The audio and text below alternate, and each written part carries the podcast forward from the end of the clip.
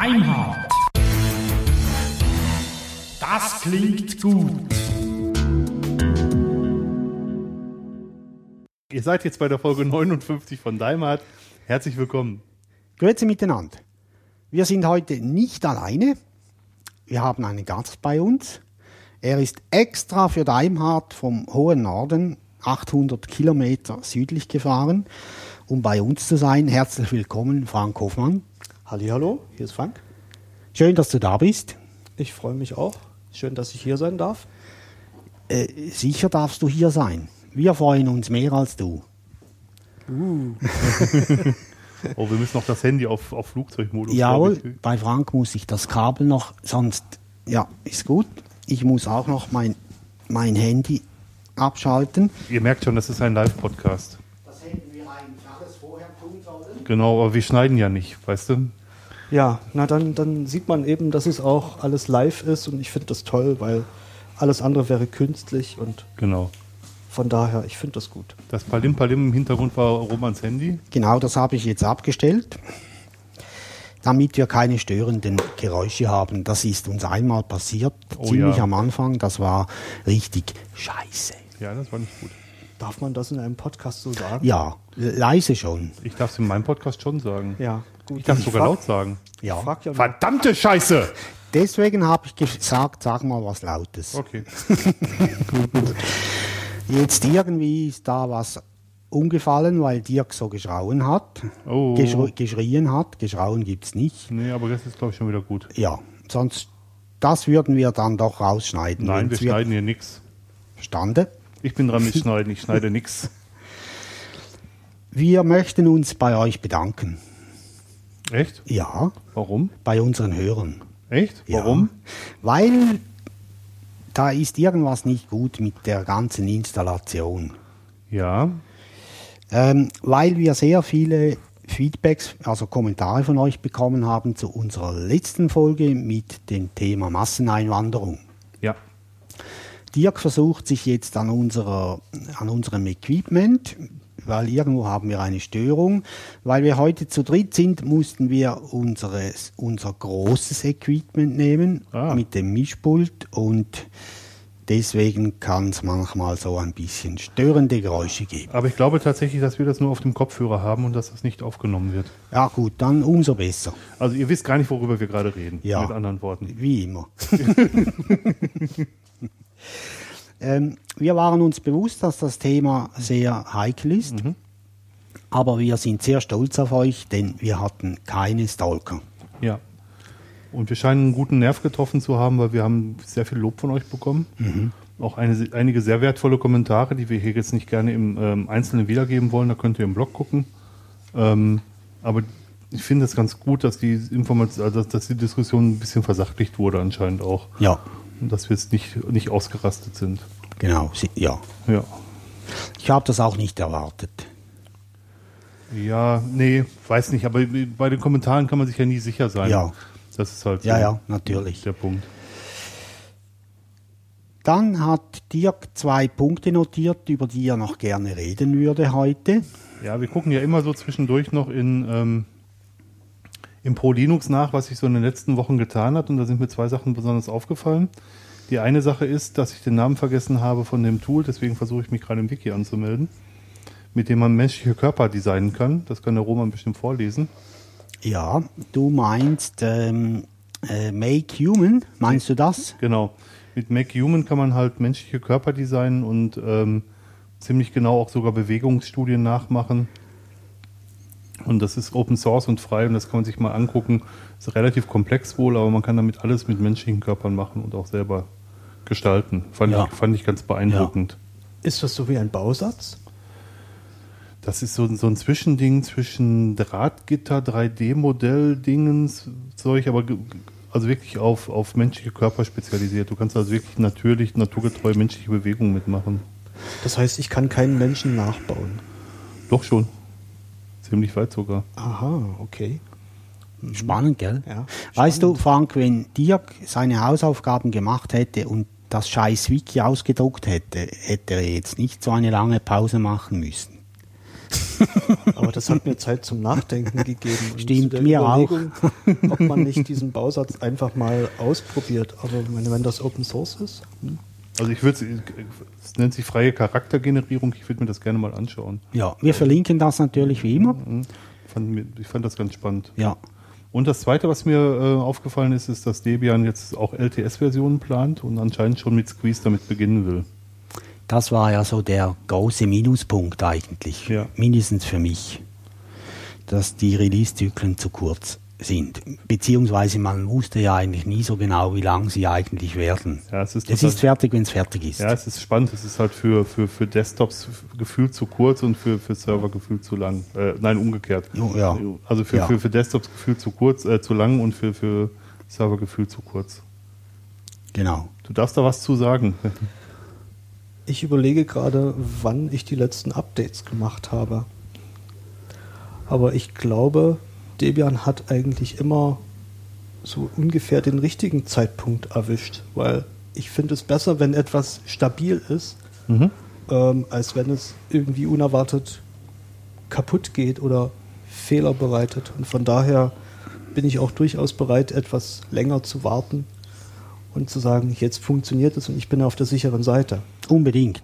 Ja, also Das sowieso. Ja. ich bin ja vor mehreren Jahren zu Debian konvertiert, sage ich mal, und ähm, fühle mich da seitdem sehr, sehr wohl damit. Also ich bin da sehr zufrieden und ich möchte das auch nicht wieder hergeben.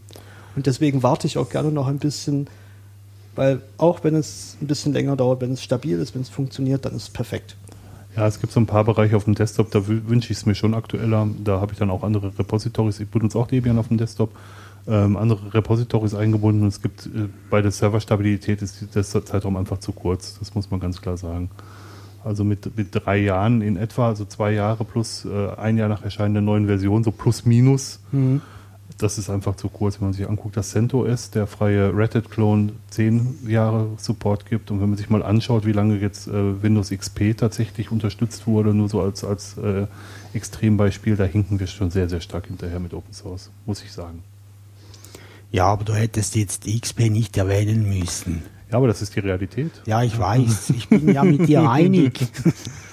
Nein, aber ähm, was, was viele eben außer, ich habe mich da auch mit jemandem bei den Tuxeros noch un, un, drüber ausgetauscht, was viele halt nicht, nicht, woran sie nicht denken, ist, dass auch so, ein- so ein freies Betriebssystem getestet werden muss. Man wartet wenigstens ein halbes Jahr, nachdem es erschienen ist, bis man es überhaupt auf die, auf die Server bringt und produktiv einsetzt.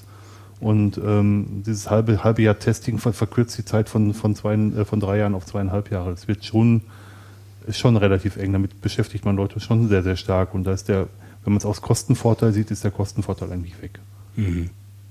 Das, was man an Manpower, ähm, was man an, an Lizenzkosten vielleicht spart, muss man an Manpower reinsetzen. Muss es einfach realistisch sehen. Äh, ethisch und moralisch braucht man nicht drüber reden. Das ist was Ja. anderes. Ja. Also üblicherweise nutze ich auch Debian auf dem Desktop, halt gerade jetzt nicht, aus aktuellem Grund. Aber Jetzt ist wieder Ubuntu egal. und ich wollte ja, du musst jetzt das gar nicht sagen, dir. Ubuntu, Ubuntu. Ich hatte die kommt's raus. 1404 mal drauf gespielt, weil ich es einfach wissen wollte. Und das ist jetzt zufällig nach oben, aber erst seit gestern.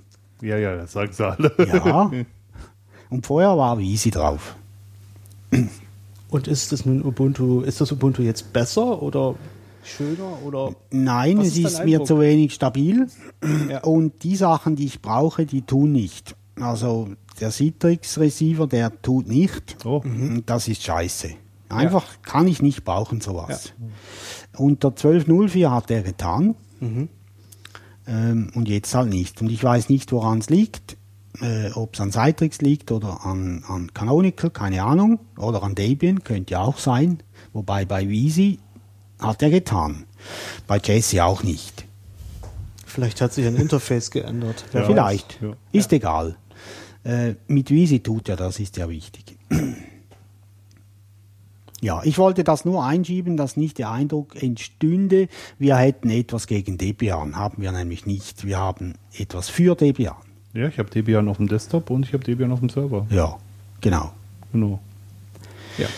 Und jetzt hören wir auf, kindisch zu tun und werden erwachsen. Ach nö. Also gut, dann nicht. Wir wollen heute reden über Coworking Spaces zusammen mit Frank. Deswegen ist er auch hier, weil Dirk ein bisschen mehr als ich und ich gar nichts darüber verstehe. Vielleicht lernst du ja was. Kannst du die Ja, schlauen, die schlauen, natürlich. Der Roman stellt heute die, die schlauen Fragen. Ja, ich denke schon. Oder die, die, die Unschlauen, ja. Ich stelle einfach immer die Fragen, die sich niemand traut zu stellen. Okay, Das das, ist gut. Gell? Das ist sehr Das gut. sind meistens nämlich die besten Fragen. stimmt. Ja. Und wir möchten gerne von dir mal zuerst wissen, Frank, wer bist du überhaupt? Ich bin IT-Spezialist. Alles das, was ich berufsmäßig tue, bewegt sich um das Thema Linux, Open Source, freie Software. Ich habe in diesem Sommer mein zehnjähriges Jubiläum als Selbstständiger.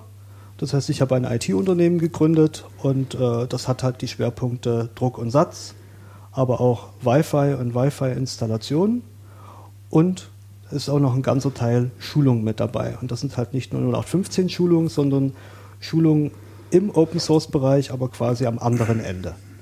Und das ist sozusagen das Berufliche. Ich habe aber auch mitgeholfen, verschiedene Linux-Veranstaltungen zu organisieren. Zwischen 2000 und 2007 Chemnitzer Linux-Tage, zwischen 2006 und 2012 den Brandenburger Linux-Infotag, der dann nach Potsdam gezogen ist. Und wo mich vielleicht eine, eine oder der andere auch kennt, ich organisiere den Linux-Bus.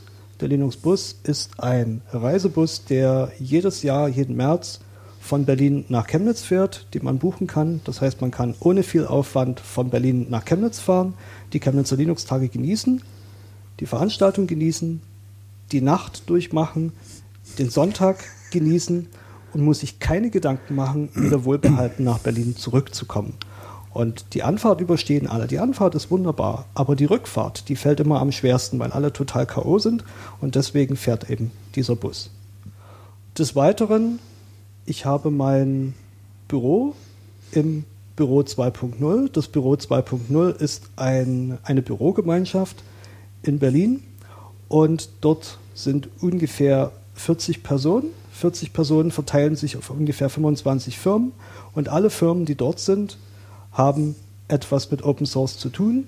Wir leben quasi davon. Jeder von uns ist ein Spezialist und jeder hat eben ein ganz, ganz spezielles Einsatzfeld. Und wenn jetzt ein, ein Projekt kommt, wo jemand nicht weiter weiß, dann ist es eben insofern ganz simpel, dass man einfach in die, äh, zur Tür nebenan geht, in das Nachbarbüro und denjenigen fragt, der sich damit auskennt und fragt, ich habe hier das Projekt, ich habe die Aufgabe, hast du Interesse, das und das mitzumachen? Hast du Lust, Laune, Zeit, was kostet das? Und das macht die ganze Geschichte ziemlich einfach, weil man eben auch mal ein Projekt an Land ziehen kann, wo man sagen kann, diesen Teil verstehe ich, diesen Teil verstehe ich überhaupt nicht, aber der da drüben im Büro, der kennt sich damit aus und den frage ich jetzt und vielleicht kann man das Projekt dann zusammen machen. Und das macht die ganze Sache eben wieder interessant. Das geht schon fast so ein bisschen in Richtung Genossenschaft, oder? Also wir hatten mal jemanden auf dem, ähm, ähm, auf dem Barcamp in Vorarlberg, na wie heißt es? Verdutz. Nein, nicht, nicht, nicht Liechtenstein. Ah, ähm, ja, ich weiß, was du meinst. Äh, das war in, ich, es fällt mir nicht ein, Dirk. Mein, mein Hirn ist ein dermaßen Also in Sieb. Vorarlberg in, in Österreich, mein allererstes Barcamp, da hatten wir auch jemanden von der Open Source Genossenschaft, die genau solche Sachen eben auch machen. Die mieten sich gemeinsam einen Büroraum Ja, und dann, stimmt. Und dann ähm, wurde es so gemacht, dass derjenige, der den Auftrag an Land gezogen hat, War das Dornbirn? Dornbirn, danke. Die, die, die, dass der die Verwaltung macht und dass der eben den größten Batzen aus dem, aus dem Kuchen bekommt und dass der Rest halt je nachdem, wie die Leute sich beteiligen, auf die anderen mit aufgeteilt wird. Ja, und so, so ähnlich funktioniert es im Büro 2.0 eben auch. Das Büro 2.0 ist ursprünglich verwaltet worden von der Büro 1.8 GbR, die dann später in einen Verein überführt worden ist. Okay. Und ähm, die Idee besteht eben wirklich darin, dass man sich zusammenrauft, dass man eben sagt, okay, ich habe hier das Projekt und dass man die Kompetenzen einkauft, die man nicht selber hat oder über die man nicht verfügt. Und das gibt natürlich auch wieder ein ganz unterschiedliches Rollenverständnis. Mal ist man selber der Auftraggeber und mal ist man einfach nur Zuarbeiter. Und das macht die ganze Geschichte eben auch spannend, weil man eben auch sehen kann, okay, jetzt habe ich einfach nur so einen kleinen Teil zu machen oder ich habe halt quasi die Gesamtleitung. Und das variiert. Und dann gibt es halt verschiedene Menschen, die zusammenarbeiten und einige, die wollen halt doch nicht, ja, wie es halt im Alltag ebenso ist. Aber das Schöne daran ist, man hat kurze Wege. Und wenn irgendetwas ist, dann geht man nach nebenan. Und das macht die ganze Sache eben auch spannend an der Stelle. Ja? Spannend und auch angenehm. Das klingt schon mal sehr spannend. Ähm, ich fühle mich da auch gleich wohl, wenn ich dir so zuhöre. Und man darf da auch davon ausgehen, dass ihr alle, die in diesem Büro 2.0, oder wie hast du den gesagt? Büro 2.0. Ja, sind, die machen ja das aus freien Stücken. Die machen Äh, das, äh, damit sie Geld verdienen. Ja, Das, das ist die schon. eigentliche Motivation. Ja, natürlich, tun wir ja alle. Also wenn wir kein Geld verdienen müssten, dann weiß ich auch nicht, was ich tun würde. Sicher nicht das, was ich jetzt tue. also ich meine nicht jetzt, jetzt, sondern tagsüber. Ähm, mit freiwillig meine ich eigentlich aus eigener Entscheidung. Ja, das ist korrekt. Ja. Das ist quasi eine Gemeinschaft oder eine, eine Entscheidung gewesen aus freien Stücken. Ja, und das ist eigentlich das, was ich mir bei vielen Menschen wünsche, dass sie mal drüber nachdenken, womit verdiene ich eigentlich meinen Lebensunterhalt? Was bringt mir an der Stelle was? Und ich glaube, dass viele Menschen gar nicht mal in diese Richtung gedacht haben, sondern dass sie bisher einfach nur darauf aussahen, es gibt irgendwo einen festgelegten Ablauf, Ausbildung, Arbeitsalltag, Rente, Sterben und dass sie dann ganz am Ende feststellen, oh, meine Liste ist noch so lang und eigentlich wollte ich noch das und das und das machen. Und deswegen finde ich es halt wichtig, dass Menschen an der Stelle auch mal über, darüber nachdenken, was sie eigentlich tun. Und diejenigen, die sich mit Open Source beschäftigen, die es machen, die machen es aus Leidenschaft. Guter Tipp in dem Moment, die, die, die Bucketlist gibt es einen Film mit Morgan Freeman und Jack Nicholson, der genau um solche Lebensträume Genau. geht. Cool. Kurz, kurz am Ende. Den, äh, den verlinken wir Film? aber. The Bucketlist, ich weiß gar nicht, wie der in Deutsch heißt. Ich weiß es auch nicht, aber ich kenne den Film Mhm, und der ich finde den gut. sehr gut. Ich finde den auch saugut. Ja, ist wirklich ein hochqualitativer, guter Film. Kein Action und solch, doch ein bisschen, aber ganz wenig. Aber vor allem sehr gute menschliche. Hm? Jack Nicholson spielt ein, ein, ein, reich, ein reiches Ekelfast, der fast alles, möchte man meinen, erreicht hat in seinem Leben. Und der lernt im, Kr- im Krankenzimmer den äh, Morgan Freeman kennen, der im Prinzip als einfacher Mensch gelebt hat und der aber menschlich viel, viel mehr erlebt hat. Also der vielleicht finanziell nichts erreicht hat, aber dafür menschlich viel, viel mehr erreicht hat. Und die beiden haben halt eine sogenannte Bucketlist, genau diese Liste der Dinge, die man bis zu seinem Tod erledigen möchte. Und die unterscheidet sich halt total. Und das ist ganz interessant zu sehen, wie die beiden Charaktere zueinander finden. Ja. Sehr, sehr, sehr, Ja. sehr guter Film. Ja. Klingt spannend. Ja, musst du unbedingt ansehen. Jetzt wissen wir, was du tust. Wir wissen jetzt aber noch nicht, woher du kommst. Und vielleicht möchtest du auch etwas über deine Familie erzählen. Du musst nicht, wenn du nicht willst. Äh, aber einfach, dass wir ein gutes Bild haben von dir. Ich bin ein zugezogener Berliner. Das heißt, äh, ich bin in Sachsen aufgewachsen und habe sozusagen für den Berliner Bereich einen Migrationshintergrund und äh, bin seit 2009 in Berlin und fühle mich da eigentlich sehr, sehr wohl. Das, was bei mir noch fehlt, das ist eine Katze. Okay. Aber die Katze wäre zu viel allein. Ja, das ist doof. Das ist doof. Haustier, Ja. Haustiere, äh, Haustiere zu halten ist doof, wenn man nicht, nicht, nicht überhaupt nicht zu Hause ist. Ich Genau. weiß, dass du, ähm, wir, wir haben uns kurz unterhalten schon im Vorfeld, dass du einen Kunden in Genf hast. Das ist oder richtig. in der französischsprachigen Schweiz und dass du deswegen auch öfter mal in der Schweiz bist. Das, hat, das ist richtig. Ähm, ich kann so viel zu meinem Einzugsgebiet sagen, das hat der Großraum Berlin. Mhm. Und dann hat sich innerhalb der letzten zwei, drei Jahre noch der Bereich oder die Region zwischen Straßburg und Genf herausgebildet. Das hat einerseits damit zu tun, weil ich relativ viel dort in der Region unterwegs war, weil es mir halt dort auch gefällt. Und dann sind halt Kunden dazugekommen und ähm, deswegen bin ich da auch ab und zu mal hier und freue mich dann eben auch eben zu sagen, ja, okay, da gibt es einen Auftrag und dann machen wir eben den. Dann den Axel Beckert kennt ihr, kennt ihr ja alle als Hörer. Der Frank ist im Moment auch beim Axel zu Besuch. Das ist richtig. Äh, ich durfte sozusagen bei ihm unterkommen und das finde ich immer sehr, sehr toll. Genau. Und zuletzt gesehen haben wir uns bei Radio Radius, ne, als wir die Sendung über digitale Selbst äh, Nachbarschaftshilfe gemacht haben. Das ist richtig, genau. Das war Im Januar. Genau. Ist das korrekt? Genau, und haben wir gleich festgezurrt, dass wir jetzt in, heute im März einen Termin machen. Und ich finde es gut, dass wir das eingehalten haben. Ja, ich finde das auch gut. Ja, weil ihr habt das gut etwas- gemacht. Sich etwas vornehmen und dann wieder hin und her schieben, finde ich irgendwie doof. Aber sich was vornehmen und das dann auch umsetzen und äh, durchziehen, das finde ich halt total klasse. Und ich habe halt auch mit sehr vielen Menschen zu tun gehabt und habe auch gemerkt, also es gibt viele Menschen, die beginnen ihre Sätze mit man könnte mal. Mhm. Und äh, ich habe angefangen, Menschen danach einzuschätzen, ob sie nicht auch sagen, ich mache das und das und das dann auch durchziehen. Und die Leute haben sozusagen einen höheren Stellenwert bekommen. Weil die Leute, die einfach sagen, man könnte mal, das ist irgendwie langweilig. Ich, ich, ich fand im Vorfeld ganz witzig, dass du nochmal gefragt hattest, dass der Termin steht. Und für uns ist eigentlich normal, dass wenn wir einen Termin abgemacht haben, dass der, dass, dass der klar ist. Aber ich kenne das selber, dass ähm, ich habe schon oft genug äh, erlebt, dass Leute dann erstaunt waren, dass es dann doch noch ein Termin war auf einmal. Der Punkt ist einfach, ähm, Ich- ich verstehe dich, verstehe dich total Zeit gut. ausgemacht. Genau. Es kann ja zum Beispiel hier auch irgendwo ein Vulkan ausbrechen, sodass sozusagen Ja. man hier nicht herkommen kann und was weiß ich.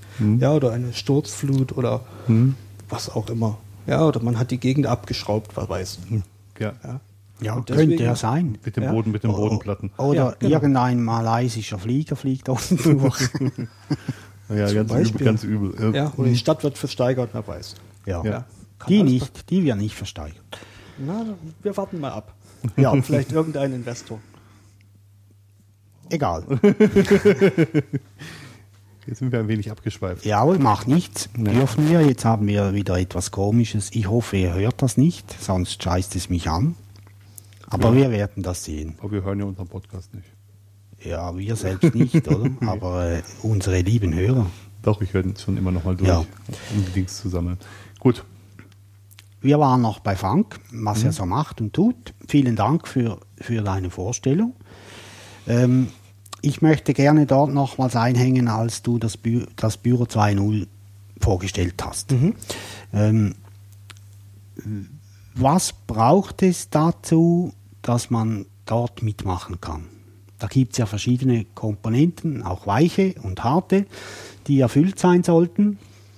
Ähm, wel, weißt du gerade oder kannst du gerade erklären, welche die sind? Man muss, also um sich in das Büro 2.0 einbringen zu können, muss man in irgendeiner Weise mit Open Source assoziiert sein. Das heißt an der Stelle, ähm, es muss einen Bezug zu Open Source geben. Das heißt entweder Entwickler oder als Teil seiner Kundenprojekte oder äh, die Dinge verbinden. Ja, also das heißt, der, der Open Source Bezug muss auf jeden Fall vorhanden sein. Dann muss es die Möglichkeit geben, quasi, man möchte, man hat einen, einen unternehmerischen Teil und möchte sich quasi in diese ganze Gemeinschaft dort einbringen und quasi dort sein Unternehmen aufbauen oder von dort aus betreiben. Und dann mietet man dort einen Raum an. Und diesen Raum mietet man für mindestens einen Monat an. Das heißt, wenn ich dort sage, ich möchte ab nächsten Monat einen Raum haben, habe ich ihn für mindestens einen Monat und kann damit sozusagen mein Business auch starten. okay. Und wenn ich der Meinung bin, ich möchte es nicht mehr haben, dann löse ich das dort wieder auf. Und das ist ein genereller Unterschied zu sonstigen Büroanmietungen, weil sonst sind diese Büromietverträge meistens so sechs Monate oder Mhm. auch deutlich länger. Was gehört zu dem Raum dazu? Also was, ähm, du, du mietest ja nicht nur den Raum, du mietest ja auch ein bisschen Infrastruktur. Also du, ähm, Ja, das Büro, wir haben, wir haben das ziemlich lange ausdiskutiert. Aber Mhm. was zu der Raummiete dazugehört, also es ist ein Raum. In dem Raum ist nichts drin. okay, Kein Stuhl, kein Schreibtisch, nichts. Der ist leer. okay, Was in der Miete enthalten ist, äh, Internet, mhm. eine Kaffee-Flatrate, okay, dann auch eine Küche. Das heißt also, wenn man sich etwas kochen möchte, hat man alle Möglichkeiten.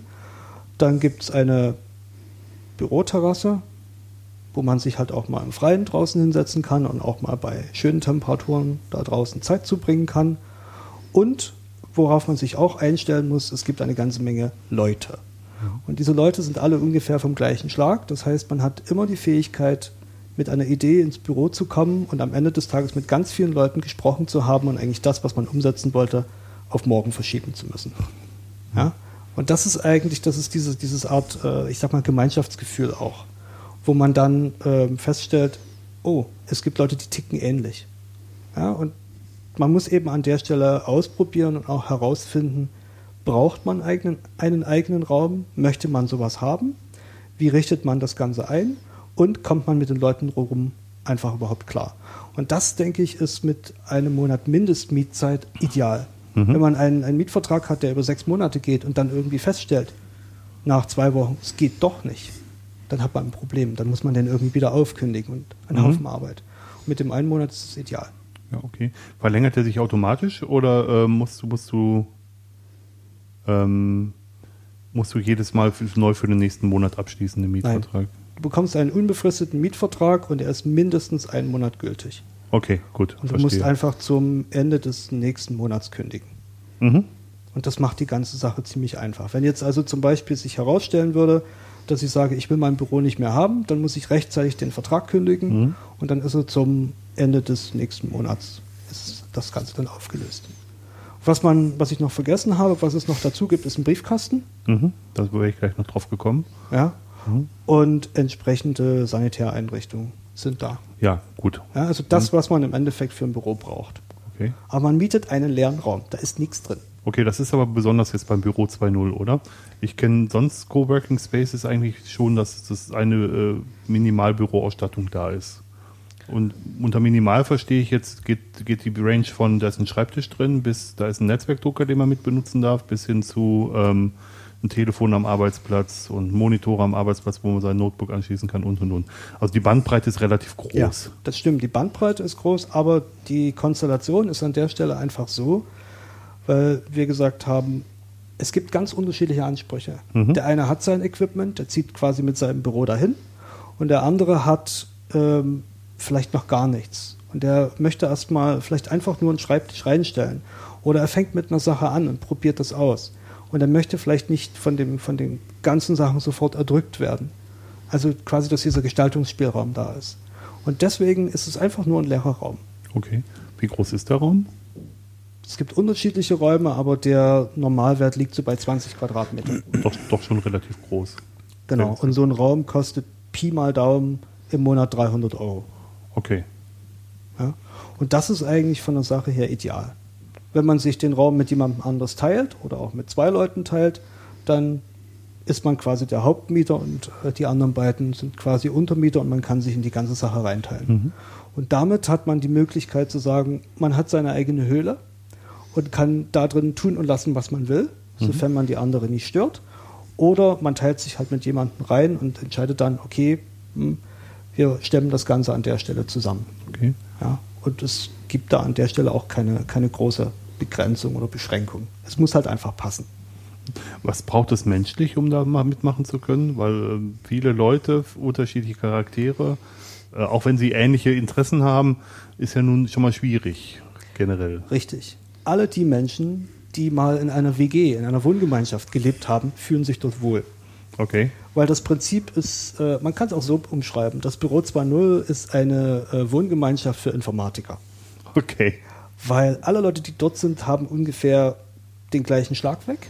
Ja? Irgendwo ein Rad ab, mal ganz ehrlich zu sagen. Und ähm, äh, es gibt ganz unterschiedliche Charaktere, die aufeinandertreffen. Es gibt Leute, die fangen frühzeitig an. Es gibt Leute, die fangen erst mittags an. Und es gibt auch Leute, die trifft man nur nachts. Und ähm, deswegen auch der Hinweis an alle potenziellen Einbrecher, egal wann Ihr Einbrecher dort auftaucht, ihr müsst immer damit rechnen, dass jemand da ist. Das Okay. Büro, das ist halt auch eine Besonderheit, das Büro ist 24 mal 7 zugänglich. Jeder hat quasi, jeder Mieter hat einen Schlüssel. Das heißt, wenn mir nachts um drei eine Idee kommt, die ich jetzt sofort unbedingt umsetzen muss, dann kann ich da hingehen, mich da reinsetzen und das machen. Bei anderen Coworking Spaces, bei anderen Bürogemeinschaften, da gibt es Öffnungs- und Schließzeiten. Ja, und das ist hier beim Büro 2.0 eben nicht. Und das ist einfach ideal, weil da ist keiner, der kontrolliert und ist auch keiner, der sagt, du hast noch zehn Minuten und in zehn Minuten schließen wir den Raum zu, sondern das ist quasi maximale Flexibilität. Okay. Das setzt aber an der Stelle auch voraus, dass man ähm, eine große Selbstdisziplin hat. Dass man nämlich genau weiß, wann man anfängt, also wann man in der Lage ist, produktiv zu sein und natürlich auch, wie viel man schafft, wann man wieder aufhören sollte. Weil es gibt halt durchaus Momente, wo die eigene Wohnung etwas stutzig wird, dass da wieder mal der Bewohner oder Besitzer auftaucht Und äh, es gibt durchaus auch das Argument, dass manche Leute der Meinung sind, im Büro zu wohnen, weil es halt alles da ist. Ja. Ja? Und das verleitet natürlich auch. Und das macht die Sache eben auch ein bisschen schwierig teilweise. Aber vom menschlichen her ist es eigentlich so, wie gesagt, WG-Charakter. Da musst du ein bisschen miteinander umgehen können. Genau. So, es wird wahrscheinlich auch so ungeschrieben, ungeschriebene Gesetze geben, wie wenn die Tür geschlossen ist, ist es zu und ähm, wenn die Tür Ja. offen ist, kannst du reinkommen. Ja. Vermute ich mal. Ähm, habt ihr auch sowas wie Konferenzräume? Es gibt einen Konferenzraum, das ist richtig. Und der kann über ein Kalenderwerkzeug gebucht werden. Okay. Und der ist halt komplett ausgestattet. Der ist für alle, die das Büro mieten, ist er halt komplett zugänglich, muss quasi bloß im Kalenderwerkzeug Hm. reservieren und dann steht er halt zur Verfügung. Was nutzt ihr da als Kalenderwerkzeug? Wenn es nicht weiß, ist nicht. muss nein, nein, nein, wenn es nicht weiß, ist nicht stimmt. Es war, war jetzt reines Interesse. Ich habe es visuell vor Augen, aber ich habe Ja. gerade den Namen vergessen. Ja, gar kein Problem. Ich, ich weiß nicht mehr, was das war. Hm. Ich schreibe mir das hier mal auf. Wenn mir das noch einfällt, dann kann ich das ja dann noch Ja, ist, sagen. ist, ist, so, ist, ist es so wichtig nicht. Ich war einfach, einfach Neu- Neugierde. ja. Ja. Du hast vorhin ziemlich am Anfang gesagt, Frank, es gibt äh, als übergeordnete Instanz einen Verein. ja. War, wurde später zu einem Verein, glaube ich, oder wenn ich dich richtig verstanden habe. ist korrekt. Und der ist so quasi die juristische Person, dem das gehört. Ist das richtig? Das ist das Büro 2.0 ist in einem Fernheitswerk untergebracht. Es gibt Ja. ein Fernheitswerk und die hatten einen Bürotrakt, eine Ebene frei und äh, es gibt eine Übereinkunft, äh, dass wir als Verein diese Räume vom Fernheitswerk mieten können. Und der Verein ist quasi der Vermittler zwischen dem Fernheitswerk als Vermieter und den Mietern im Büro. Ja, und das ist quasi diese, diese juristische Zwischenebene. Und das macht die ganze Sache an der Stelle recht simpel, weil das Fernheitswerk hat Interesse daran, dass die gesamte Etage vermietet wird. Und äh, die Mieter haben ja Interesse, quasi nur so ein kleines Stück zu mieten. Und deswegen braucht man quasi so eine Art Vermittler, so eine Art Logistik. ja, Dazwischen. auch wenn die Räume mal leer stehen, muss der Verein ja wahrscheinlich auch die, die Kosten dann tragen.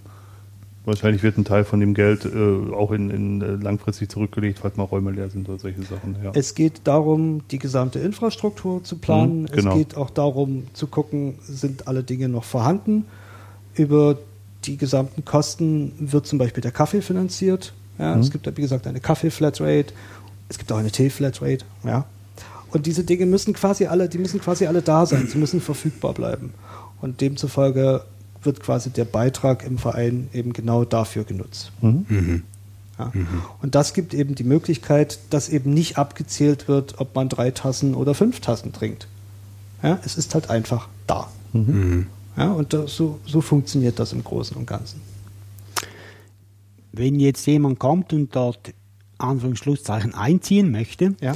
ähm, si- sind da üblicherweise Räume frei oder ist immer alles voll zu besetzt?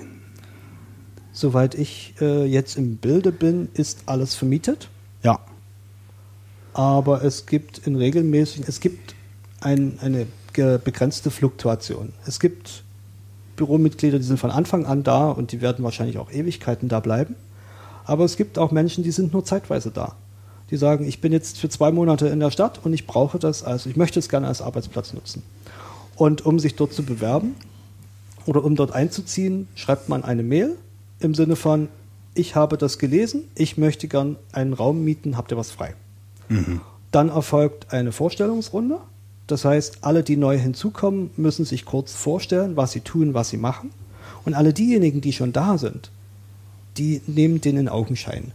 Das ist quasi wie so eine kleine Vorstellung, eine kleine Bewerbung. Und dann wird an der Stelle geschaut, passt die Person, die dazukommt, überhaupt zu dem, was schon da ist. In den meisten Fällen geht das gut. Ja, dass man einfach weiß, wer kommt denn da eigentlich, was macht denn der, quasi so, so eine Vorstellung. Es gab aber auch schon den Fall, wo sich jemand beworben hat und wo dann über eine, eine interne Mailingliste drei Vetos kamen. Und ein Veto heißt an der Stelle, die Person passt nicht. Ja, und damit soll an der Stelle sichergestellt werden, dass nur die Leute hinzukommen, die sich auch mit der ganzen Sache identifizieren, die dort mitmachen und natürlich auch, dass äh, die richtigen Leute zusammenkommen. Weil es gibt ja auch mal Sachen, die menschlich nicht funktionieren oder wo es halt aus irgendeinem Grund Konkurrenz gibt, die halt nicht sein soll. Und dann gibt es noch eine Sache, jeder, der sich dort bewirbt und der quasi angenommen wird, der übernimmt eine Aufgabe. Das heißt, das ganze Büro wird so betrieben, dass ähm, alle Aufgaben, die in dem Bürobetrieb anfallen, dass diese abgedeckt sind. Ja, das ist also der Büro 2.0 e.V. betreibt das Büro nicht dahingehend, um Gewinn zu erwirtschaften, sondern so, dass die Kosten für alle möglichst niedrig bleiben. Mhm. Und deswegen fallen natürlich eine Reihe von Tätigkeiten an. Das kann sein, dass sich jemand um die Getränke kümmert oder jemand den Briefkasten leert oder sich um die Webseite kümmert oder die Infrastruktur pflegt. Das heißt, es gibt dort noch verschiedene Teams und jeder, der dort hinzukommt, der muss sich eines dieser Teams zugehörig fühlen und erledigt dann eine Aufgabe mit. Das kann auch was ganz Simples sein. Das kann auch sein, äh, quasi Getränke nachzubestellen oder den Müll runterzubringen. Ja, und damit hat jeder so eine kleine Aufgabe, für die er verantwortlich ist. Ja. Und das macht die ganze Sache eben auch, äh, sag ich mal, so angenehm, dass nicht einer alles machen muss, sondern dass sich die gesamte Arbeit, die dort anfällt, auf mehrere verteilt und dass jeder sozusagen ein kleines bisschen mit beiträgt. Jetzt wird jetzt nicht irgendwie nachgerechnet, ob jetzt der eine zwei Stunden was gemacht hat und der andere nur zehn Minuten. Ja, manchmal fällt viel an und manchmal fällt wenig an. Ja, also es wird halt gleich verteilt. Was hat dich denn dazu bewogen, überhaupt sowas zu machen oder danach Ausschau zu halten? Du bist selbstständig, okay. Du bist Ja. Einzelunternehmer. Du bist also für dich selber verantwortlich oder hast du noch Angestellte? Ich bin nur für mich selber verantwortlich. Genau. Was hat dich dazu bewegt, äh, zu, zu diesem Büro 2.0 zu gehen? Es gab mehrere Anlässe. Der erste Anlass war, ich hatte mein Büro zu Hause Mhm. und es gab mehrfach den Punkt, wo ich zwischen Bett und Schreibtisch hin und her gerobbt bin, Mhm. wo ich dann quasi keine räumliche Trennung hatte. Und deswegen habe ich gesagt, ich muss irgendetwas finden, wo ich die Sachen separiere. Und da kommt hinzu, ähm, zwischen meiner Wohnung und dem Büro gibt es einen Arbeitsweg. Und dieser Arbeitsweg in beide Richtungen gibt mir die Möglichkeit, quasi umzuschalten. Umzuschalten zwischen meiner Wohnung und dem Büro, einfach zu sagen, ich fahre ganz, ich mache meine Wohnung zu, ich fahre ganz bewusst ins Büro und bin dann einfach da. Und ich fahre dorthin, weil ich etwas durchsetzen oder weil ich etwas erledigen möchte, weil ich dort quasi intensiv arbeiten möchte. Und der umgedrehte Weg ist genauso. Wenn ich das Büro verlasse, kann ich alle Sachen, die sich damit befassen, hinter meiner Tür zuschließen. Und dann habe ich quasi keine Verpflichtung mehr, daran zu denken. Das kann man jetzt deuten, wie man es will, aber im Prinzip gibt es mir einfach die Möglichkeit abzuschalten. Und dann äh, weiß ich auch ganz genau, wenn ich zu Hause bin, dann habe ich halt keine Notwendigkeit mehr, unbedingt etwas zu tun, was mit meinem Arbeitsalltag zu tun hat. Und das ist in dem Sinne, ähm, denke ich mal, ganz sinnvoll, um auch zu sagen, ich arbeite dort an dem und dem Problem und zu Hause habe ich meinen Kopf frei für anderes. Und ich glaube, dass äh, für viele von uns das, denke ich mal, ein ganz äh, plausibler Vorgang ist, weil wir alle irgendwie Kopfarbeiter sind. Weil wir eigentlich nur die Aufgabe haben, wir haben ein Problem und wir beschäftigen uns damit, irgendein Problem zu lösen. Und für Ingenieure ist das ja noch ein bisschen schlimmer. Wenn die ein Problem haben, dann können die nicht einschlafen. Ja, und deswegen hilft es vielleicht auch zu sagen, ich habe hier einen Raum und den schließe ich ab und das Problem bleibt dort. Mhm. Ja, das sind sozusagen die Gründe gewesen. Und dann kam natürlich noch was hinzu, dass äh, ich die Idee mit ganz vielen Spezialisten in einem Gebäudekomplex zu sein, dass ich diese Idee unheimlich toll fand. Mhm. Weil das nämlich auch diese Möglichkeit eröffnet zu sagen, cool, jetzt kann ich da hingehen und jetzt habe ich hier noch jemanden, den ich mal fragen kann. Weil sonst muss ich ja entweder irgendwo anders hinfahren oder extra noch einen Termin ausmachen. Ja, und so trifft man sich halt in der Küche oder man fängt an, was weiß ich, beim gemeinsamen Mittagessen über irgendetwas zu reden. Und das ist einfach cool, dass es diese räumliche Nähe gibt. Und das macht, die, macht im Endeffekt auch die, die, die Qualität der Arbeit aus. Wenn ich genau weiß, der ist da, der ist morgen da, der ist übermorgen da, den frage ich dann einfach mal. Und dann kriegt man ein Problem schneller gelöst. Ja, gar keine Frage. Ähm, ich muss, muss, muss gerade sortieren, was ich sagen wollte. Also ich habe momentan. dich verwirrt? Nein, nein, nein. Ich habe momentan ja auch eine Arbeitsstelle, bei der ich keinen festen Arbeitsplatz habe, Ja. wo ich, ähm, wenn ich ins Büro komme, mir einen einfachen freien Schreibtisch suche. Ja. Und ähm, ich kann auch von zu Hause arbeiten, das ist auch alles gar kein Problem. was dazu führt, dass ich mir nicht, mich, mich nirgendwo zugehörig fühle, fühle letzten Endes. Interessante Beschreibung, interessantes Gefühl. Ähm, ich kann von zu Hause arbeiten, das ist gut. Mhm. Ich möchte es nicht jeden Tag tun, weil ich auch Austausch haben möchte. Ja. Ähm, ich, mein eigentlicher Arbeitsort, da sitzt das eigentliche Team nicht. Das eigentliche Team sitzt 200 oder 150 Kilometer weiter westlich. Ähm, und zu dem Team gehöre ich nicht, weil ich halt nicht jeden Tag da bin. Ähm, zu den anderen gehöre ich auch nicht dazu, weil ich in völlig anderem Fachbereich bin letzten Endes. Was ich aber ganz spannend finde, wenn ich an meinem eigentlichen Arbeitsplatz bin, dass ich unter Leuten bin, die nicht das gleiche tun wie ich. Ja, also ich habe da zum Beispiel mit Sales-Leuten und Marketing zu tun und ähm, deren Blick auf die Welt ist, unterscheidet sich doch elementar von dem, was, was, was, was, was, was, was wir Techniker machen. Und, Durchaus, ja. und es ist total spannend zu sehen, welches Bild wir voneinander haben. Und ähm, ich, ich empfinde es, also jetzt auch in Richtung Bürogemeinschaft ge- ge- gedacht oder in Richtung Coworking Space gedacht, ich empfinde es als enorm ähm, hilfreich, den Blickwinkel zu öffnen. Ja, und das hast du jetzt gerade auch gesagt, dass du dann hast, du halt Leute hast, mit denen du über solche Sachen sprechen kannst. Was mir jetzt ein bisschen fehlen würde, mir persönlich ein bisschen fehlen würde, wäre die Möglichkeit, das über Disziplinen hinweg zu machen. Weil ähm, das ist mir so ein bisschen, verzeih den Begriff, ist ein bisschen Inzucht. Äh, das kann, ich, das kann ich nachvollziehen. Nicht, das kann ich nicht, nachvollziehen. nicht ja. bös gemeint. Ja. Ja? Aber das Büro 2.0 ist eine Bürogemeinschaft mit ganz speziellem Fokus auf IT und Open Source. Und es ist damit auch einmalig in Berlin. Mhm. Es gibt in Berlin ungefähr 40 Coworking Spaces. Und äh, diese Coworking Spaces gehen von drei Personen bis 500. Und je nachdem, wo dieser Coworking Space gerade ist oder wo dieser, diese Bürogemeinschaft in dem Sinne ist, äh, gibt es eine ganz unterschiedliche Zusammensetzung. Das ist teilweise sehr breit gestreut von der Thematik her. Es ist manchmal auch so, dass sich bestimmte Berufsgruppen zusammentun, meinetwegen ein, ein, ein Architekt oder eine Menge von Architekten, die sowas gründet und irgendwie sagt, wir haben ja noch zwei Plätze frei, wir haben halt gedacht, wir wachsen noch ein bisschen oder haben noch ein bisschen Platz und vermieten diese zwei Plätze. Es gibt aber auch große Anbieter, die an der Stelle sagen, okay, wir bieten einfach Raum für Leute aus der Kreativwirtschaft und bieten das ganze Haus an. Ja, Und das ist in dem Sinne halt ein Unterschied, wo man sich quasi zugehörig fühlen möchte.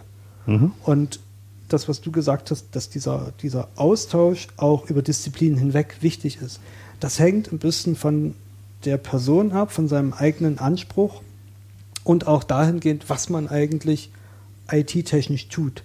Wenn man jetzt, sage ich mal, Entwickler ist oder Programmierer ist, dann äh, will man vielleicht nicht unbedingt im Keller arbeiten, wo man dann irgendwie so ein Schild an der Tür hat, Vorsicht, Realität, wenn man sie aufmacht. Ähm, aber man hat dann vielleicht eher so den Bereich, wo man sich zurückzieht.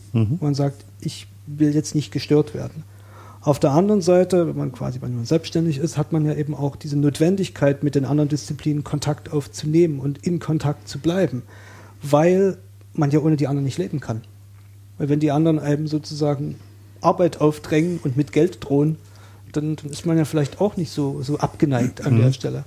Und deswegen ähm, denke ich, ist es auch wichtig, das ein bisschen auszuprobieren und zu gucken, in welcher Umgebung kann man denn am besten arbeiten? Braucht man einen eigenen Raum oder reicht es, einen Arbeitsplatz oder einen, einen Schreibtisch zu haben? Dann hängt es wieder davon ab, was hat man an, an, an Technik? Hat man jetzt wenig Material, will man Dinge liegen lassen können? Also man will meinetwegen was anfangen, legt die dahin, kommt am nächsten Tag wieder und will die genauso wieder haben, um an der Stelle weiterzuarbeiten.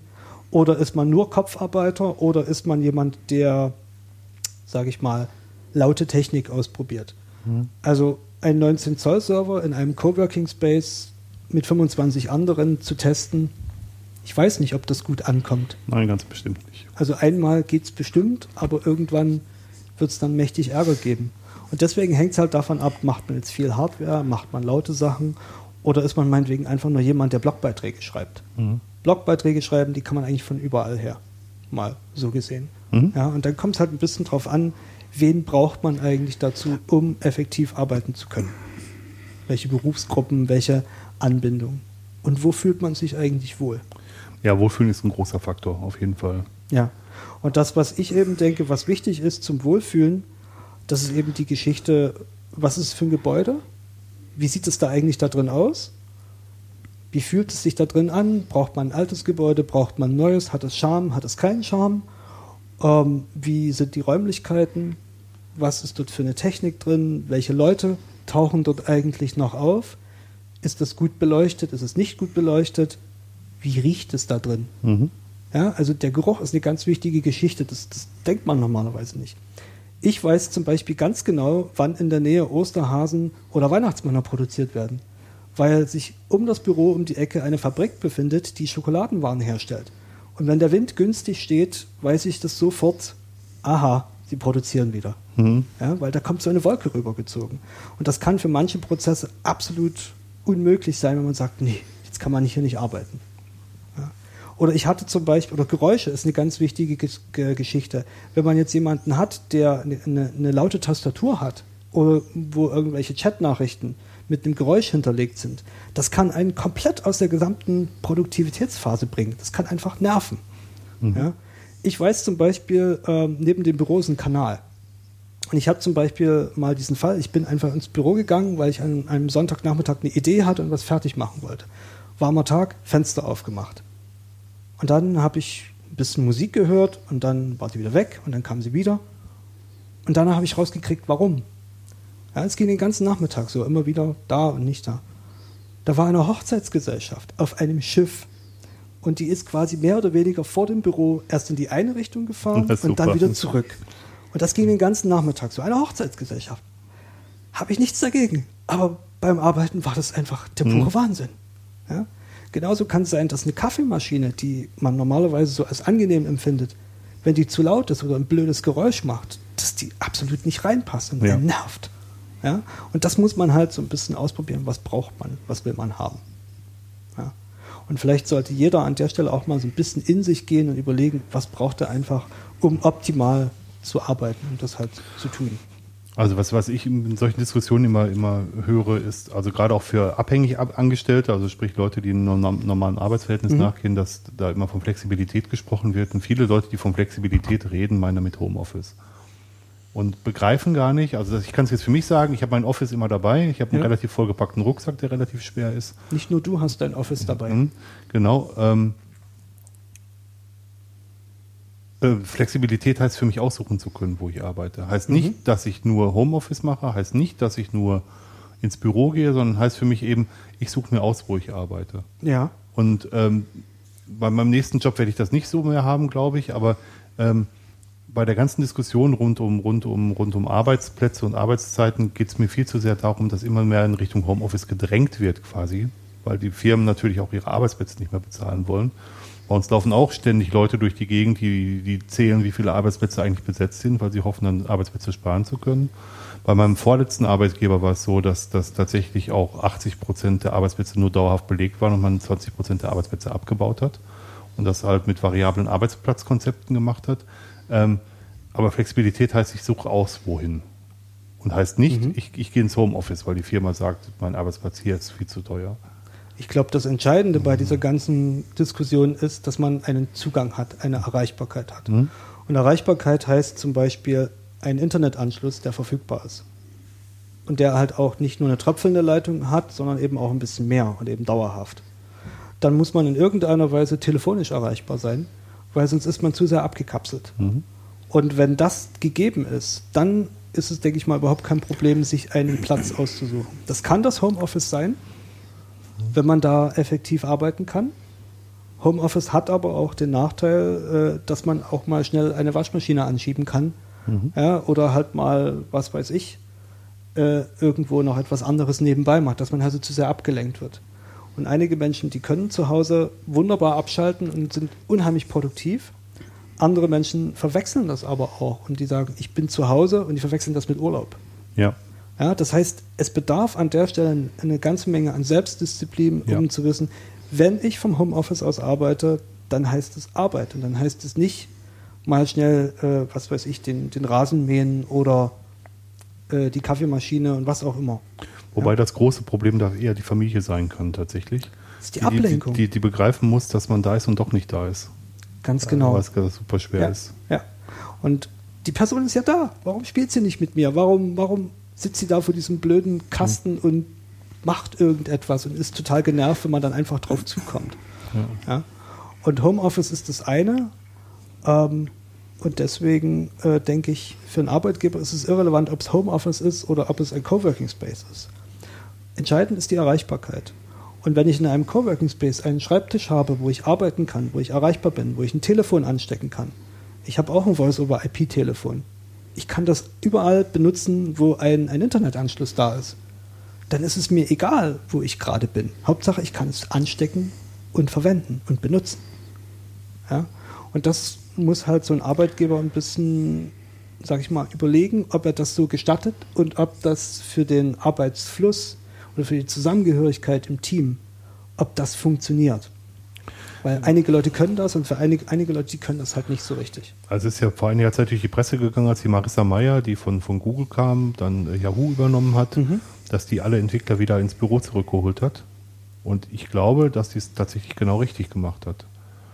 Es war zwar zum Nachteil für viele, die, die versucht haben, ähm, also für viele alle, alleinerziehende Elternteile, die versucht haben, das unter ein Dach zu bekommen, das war schwierig. So- soweit ich weiß, wurde da auch eine Lös- Lösung gefunden. Das ist auch wirklich komplex. Aber es gibt Arbeiten, die Austausch erfordern und die auch Austausch im Team erfordern. Und genau das, Richtig. was du auch sagst, ist für dich als Selbstständigen, dass du halt auch für deine Bereiche Austausch brauchst und auch mal ein Konzept mit jemandem durchsprechen musst, Ja. um, um, um einen Gegencheck zu haben, ob du dir da nicht irgendwelchen Schwachsinn aus den Fingern gezogen hast. Ähm, du brauchst das im Arbeitsalltag halt auch. Und das Heil, äh, das ist irgendwie, das hört sich jetzt alles wie Contra Homeoffice an, aber das Heil liegt eben nicht darin zu sagen, ähm, weg zu sein, sondern es so- sollte schon so angenehm wie möglich sein, da wo man hin will. Ich denke, dass für bestimmte Momente, dass es für ganz, dass für bestimmte Momente ganz wichtig ist, dass man diesen direkten Austausch hat. Man kann viele Dinge übers Telefon klären, man kann auch eine Mail schreiben, aber man kann auch eine Mail missverstehen. Immer. Und ähm, mit einem direkten Austausch geht es vielleicht manchmal sogar viel schneller. Und deswegen halte ich es halt für wichtig, dass man so eine Art Basis hat, wo man sagt, okay, das ist jetzt mein, mein Hauptstandort. Oder dass man sagt, okay, ich bin einen großen Teil der Zeit da und aber meinetwegen zwei Tage die Woche nicht da und arbeite von woanders. Und ich denke, das hat sehr viel mit der, mit der, mit der Branche und auch mit der Tätigkeit selber zu tun ähm, wenn zum Beispiel kreative Menschen, die irgendetwas sich ausdenken oder die, die nach etwas recherchieren, die können vielleicht nicht unbedingt im Büro alles machen, sondern die müssen auch ein bisschen durch die Gegend laufen und mal auf dem Event sein oder mal irgendwo anders etwas sehen, um einfach einen neuen Denkanstoß zu bekommen. Und deswegen halte ich es halt gut, wenn es so eine Basis gibt, wo man sich zugehörig fühlt. Und als zweites so einen flexiblen Bereich, wo man eben genau weiß, aha, ich bin jetzt am Nachmittag in dem Coworking Space und arbeite von dort und dann treffe ich den und den und dann mache ich das. Ja? Und äh, diese Kombination, ich denke, da muss man auch ein bisschen ausprobieren und ein bisschen in sich gehen. Kann man das? Will man das? Passt das zu dem, was ich erreichen will? Bin ich dadurch produktiv oder schaffe ich das an der Stelle nicht? Weil auch im Coworking Space kann man abgelenkt sein. Ja, wenn andere Leute da sind und man auf irgendetwas stößt, was man plötzlich ganz toll interessant findet und dann die eigentliche Aufgabe, die man sich gestellt hat, wenn man die dann wieder vergisst.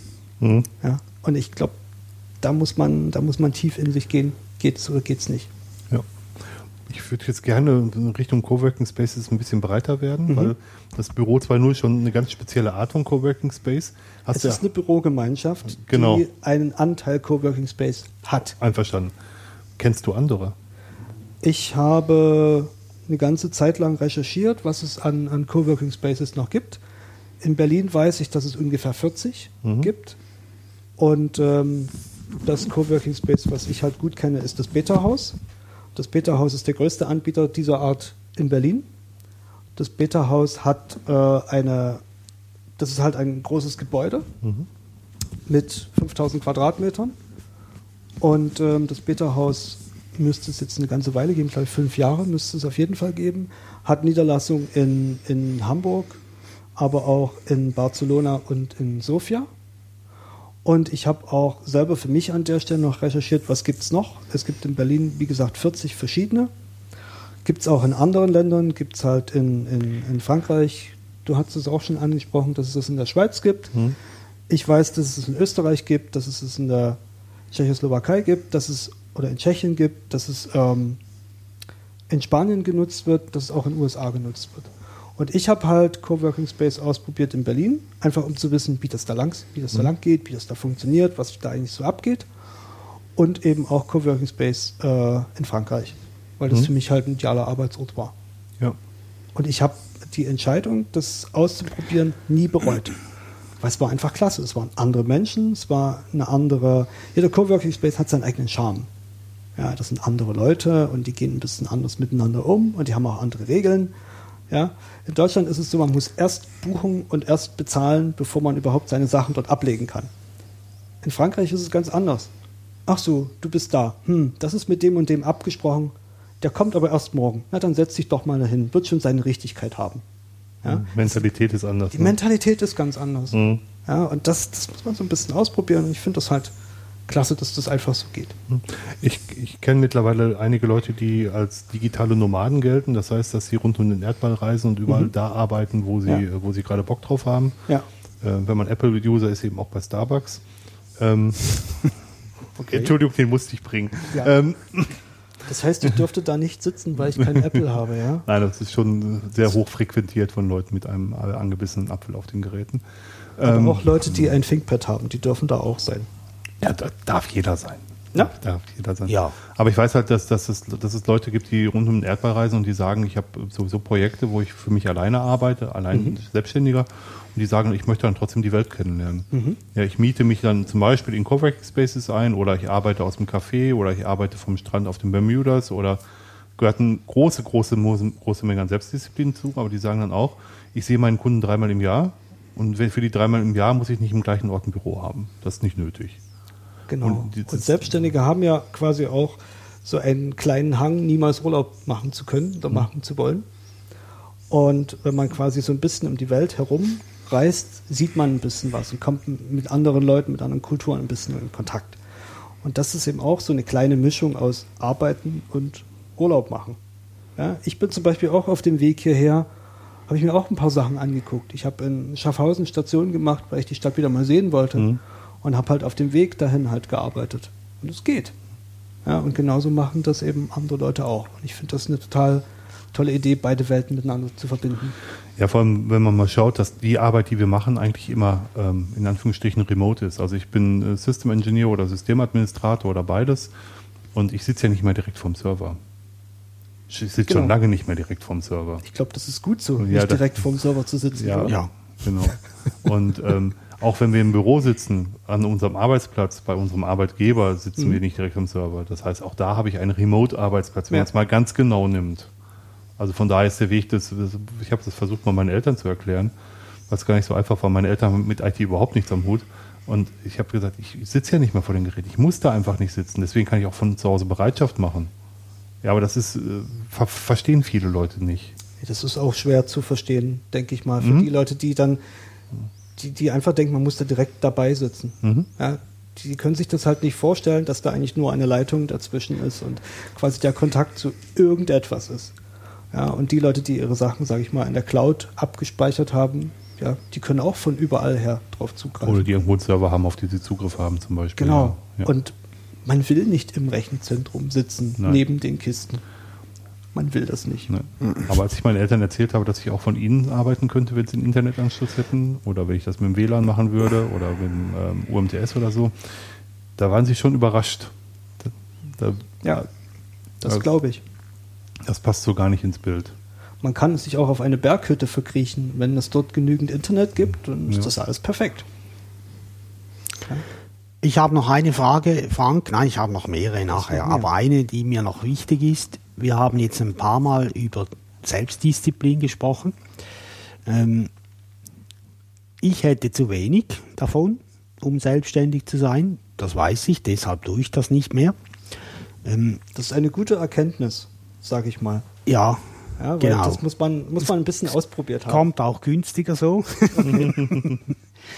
ähm, ist es möglich, dass die das gemeinsame Büro, also die Coworking Spaces, mich dabei unterstützen, also jetzt mich nicht, nicht mich als Person, sondern als Beispiel, mich dabei unterstützen, wenn ich gerade mal so knapp genug Selbstdisziplin habe, um selbstständig zu werden, ähm, hilft mir da das gemeinsame Büro dabei oder passiert genau das Gegenteil?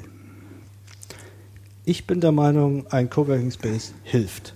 Okay. Und er hilft genau an der Stelle, dass jeder für sich dort ausprobieren kann, ob er sich in der Menge der Leute vorstellen kann zu arbeiten.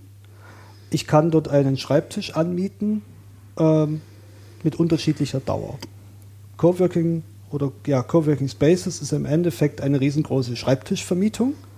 Das heißt, ich miete mir meinen Arbeitsplatz so lange, wie ich ihn brauche. Das heißt, ein Schreibtisch, ein Stuhl dazu und dann habe ich einen Platz zum Arbeiten. Die Mindestmietdauer ist meistens ein Tag. Man kann das aber auch äh, eine Woche lang mieten oder es gibt sogenannte Dauerkarten, wo man das einen Monat lang hat. Oder man sagt, okay, ich habe jetzt eine Karte für zehn Tage im Monat, aber ich kann es flexibel nutzen. Ja? Das ist die eine Seite. Dann gibt es aber auch übertragbare Karten. Das heißt, Coworking Spaces, die miteinander zusammenarbeiten. Das heißt, ich habe eine Karte, meinetwegen für einen Monat. Ich bin aber nicht an einen Coworking Space gebunden. Das heißt, ich bin meinetwegen heute in München für vier Tage und die nächste Woche für drei Tage in Köln und was auch immer und habe eine Karte. Also es gibt solche übergreif also übergreifenden Sachen und das finde ich halt total spannend. Und dann habe ich damit einerseits die Möglichkeit, äh, wie gesagt, so kurzfristig mal einen Platz anzumieten und zu schauen, ob das da funktioniert, ob die Atmosphäre passt, ob ich das überhaupt kann, ob das, ob das Arbeiten da an der Stelle gelingt. Und ich kann eben auch ausprobieren, ob eine Idee, äh, die sich so in meinem Kopf zusammenbaut, ob ich die aufschreiben kann, ob ich danach arbeiten kann und ob ich mit anderen Leuten, denen ich sie vielleicht erzähle, die ich dort treffe, ob diese Idee schon reif genug ist. Und wenn ich das nur zu Hause mache, dann, dann, dann weiß ich es ja nur selber oder mit dem ich halt zusammen wohne. Ja, und das ist halt schon eine Möglichkeit. Das zweite ist, es gibt bei vielen Coworking Spaces Veranstaltungen. Veranstaltung heißt, dass es dort meinetwegen äh, einmal oder zweimal oder dreimal der Woche irgendein kleinen Event gibt, der meinetwegen abends stattfindet. Das heißt, dort kommen dann auch Leute hin, die nicht in dem Coworking Space arbeiten, die kommen wegen der Veranstaltung hin. Das heißt, man trifft dort wieder Leute und hat dort wieder entsprechenden Austausch. Und das, denke ich, ist äh, mindestens genauso wichtig, wie einen Platz zu haben, wo man seine Ideen ausbrütet. Und das hilft auf jeden Fall. Weil Veranstaltung heißt eben nicht nur, dass Leute, ah, die machen das so und so. Das könnte ich ja auch. Und da ist der Einsatz relativ gering. Und das wäre doch eigentlich schon mal so ein, so ein, so ein Einstiegspunkt, um zu sagen, okay, das mache ich mal, das probiere ich einfach mal aus. Das könnte auf jeden Fall helfen. Mhm. Das klingt alles sehr toll. Man spürt bei dir auch, dass, dass ähm, äh, also ich wollte dir eine Frage stellen, ob du das empfehlen würdest. Ich habe sie nicht gestellt, weil es sich erübrigt hat, weil man das wirklich auch spürt bei dir, äh, dass du fasziniert bist von dem. Ähm, und äh, das, ich finde das auch sehr cool. Es ist auch eine sehr, sehr schöne Geschichte, dass das auch funktioniert. Aber es setzt eine Sache voraus. Es setzt eine Sache, setzt voraus, dass man sich quasi gegenüber den anderen öffnet. Dass man also nicht, also speziell wenn man anfängt, sozusagen eine Idee auszuprobieren, ist ja meistens ein bisschen unsicher. Was passiert denn da? Werden mich die Leute ausbuhen? Werden sie irgendwie sagen, oh ja, das ist ganz toll und werden sie einen überschwemmen? Ich glaube, man wächst ein bisschen mit den Aufgaben und je nachdem, wie alt man ist und was man für Erfahrungen gemacht hat, dann lernt man auch über diese Zwischenschritte eben sich selbst zu präsentieren und auch vorzustellen. Man hat dann Stück für Stück eben auch ein größeres Selbstvertrauen, was man ja dann vielleicht auch mal braucht, wenn man es einer größeren Menge vorstellt. Und speziell in so einem kleinen Kreis ist das eigentlich total klasse, weil man weiß eben, das sind meinetwegen nur 20 Leute. Man hat nur drei Minuten. Man lernt seine Sachen in drei Minuten zu erzählen. Ja? Also im Prinzip genau die, die, die Fahrstuhlgeschichte. 30 Sekunden, in 30 Sekunden auf den Punkt bringen, was man tut und was man macht. Und das ist eben, denke ich, eine Sache, die, die, die kann man lernen. Und dann kann man eben auch sehen, wie die Leute darauf reagieren und das noch ein bisschen zurechtbiegen oder zurechtfeilen. Mhm. Und das, das, das hilft an ganz vielen Stellen. Das hilft einerseits sich selbst gegenüber, um rauszukriegen, was passt, was will ich, was muss ich noch ändern. Und auch gegenüber den anderen, um dann zu sagen, okay, also an der Stelle musst du noch ein bisschen bauen, das ist unstimmig, das passt nicht, guck mal da, vielleicht lässt sich es kombinieren. Mhm. Mhm. Ich würde es dir auf jeden Fall empfehlen. Und im Endeffekt, wenn dir das nicht gefallen hat, kannst du immer noch sagen, du hast ein tolles Frühstück gehabt. Genau, genau. Wir haben jetzt immer sehr positiv ge gesprochen von dem, äh, aus gewichtigen Gründen. Wahrscheinlich gibt es auch ein paar Nachteile bei dem ganzen Zeugs. Oder nicht? Auf jeden Fall. Es gibt Nachteile, selbstverständlich. Es ist zum Beispiel ähm, so, dass man sich Gedanken machen muss, wie man seine Infrastruktur aufbaut. Weil wenn man von einem Coworking Space zum nächsten unterwegs ist, will man ja nicht unbedingt immer alle Dinge mitschleppen. Ich kenne das, ich bin jetzt fast zehn Jahre selbstständig, ich weiß, was sich an Unterlagen ansammelt. Das heißt, man muss irgendwo einen Ort haben, wo sämtliche Unterlagen oder wichtigen Unterlagen liegen. Das heißt, es muss ein Ort sein, der halt auch so weit sicher ist, dass man die Dinge nicht, dass man nicht Angst haben muss darum. Man braucht eine Infrastruktur, die einem das Arbeiten unabhängig vom Standort ermöglicht. Das heißt, einen Server, einen Root-Server, ein ordentliches Backup, eine Verschlüsselung. Weil wir haben alle gelernt, dass äh, viele Leute sehr neugierig geworden sind und äh, demzufolge sollte man sich darüber Gedanken machen, wie legt man seine Daten ab, wie greift man darauf zu, wie hat man ein Backup, wie kann man das im Zweifelsfall wieder herstellen, welche Zugänge hat man, damit man auf diese Dinge zugreifen kann und damit man nicht an der Stelle ähm, davon abhängig ist, dass genau der Zugang, den man immer braucht, dass er nicht geht. Das klingt jetzt vielleicht irgendwie ein bisschen seltsam, aber wer mal in einem Hotel gewesen ist und auf einer Hotelterrasse versucht hat, ähm, ein bestimmtes Programm auszuführen und dann festgestellt hat, ja, es gibt Internet, aber die meisten WLANs oder ähnliche verstehen unter dem Internet Port 80. Der weiß genau, äh, was da eben für Schwierigkeiten existieren. Ja, da ist halt eben mal das von dem Betreiber auf Port 80 eingestellt und der Rest ist halt irgendwie nicht offen.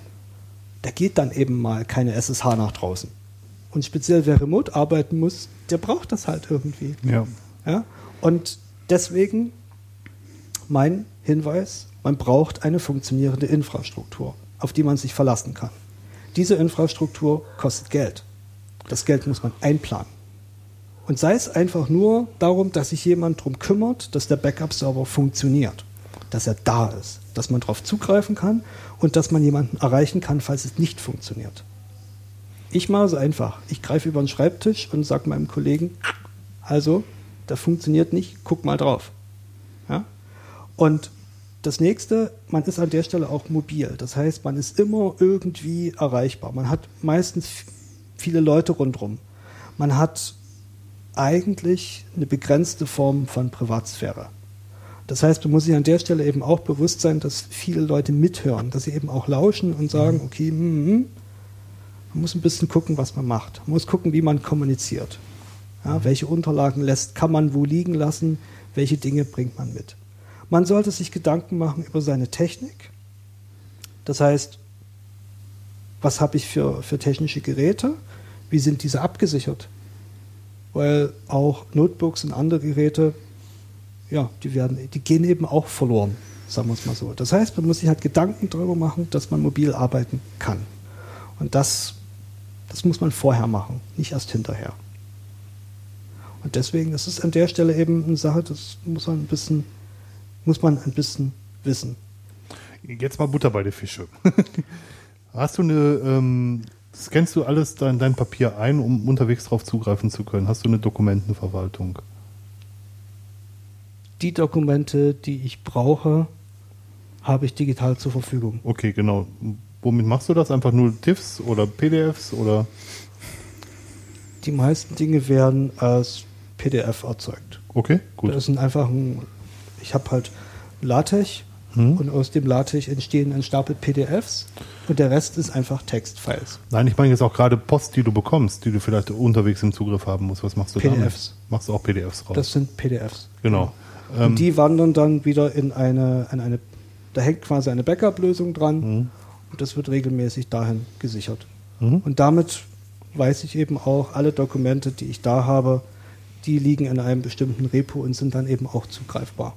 Hast du besondere Verträge mit zum Beispiel deinem Handyhersteller oder deinem äh, Mobilfunkprovider, dass du ein zweites Handy hast, falls das erste ausfällt? Oder hast du einen besonderen Service bei deinem Notebook, dass wenn das Notebook kaputt geht, du am nächsten Werktag ein neues hast?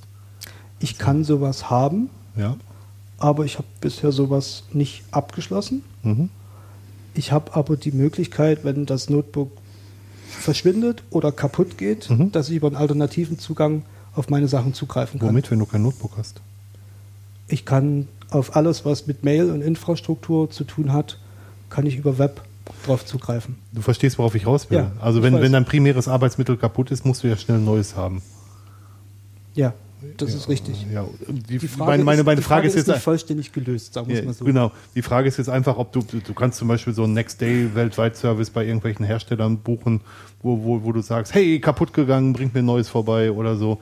Und die, die kommen dann zum Flughafen, wie es die Werbung verspricht und äh, Herr Hofmann, Herr Hofmann, ich habe hier ein neues Notebook. Ach, danke schön, jetzt kann ich wieder arbeiten. Weißt du, weißt, was ich meine? Ich weiß.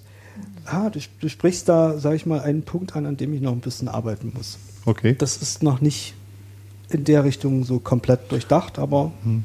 ist ja im Endeffekt auch eine Sache, die dann halt Geld kostet, wo man halt schauen muss, hat man das zur Verfügung oder hat man es nicht. Gar, gar, kein, gar keine Frage. Gar keine nicht Frage. klar. Vielleicht braucht es noch ein Ereignis, das dich dann überzeugt, dass du es brauchst.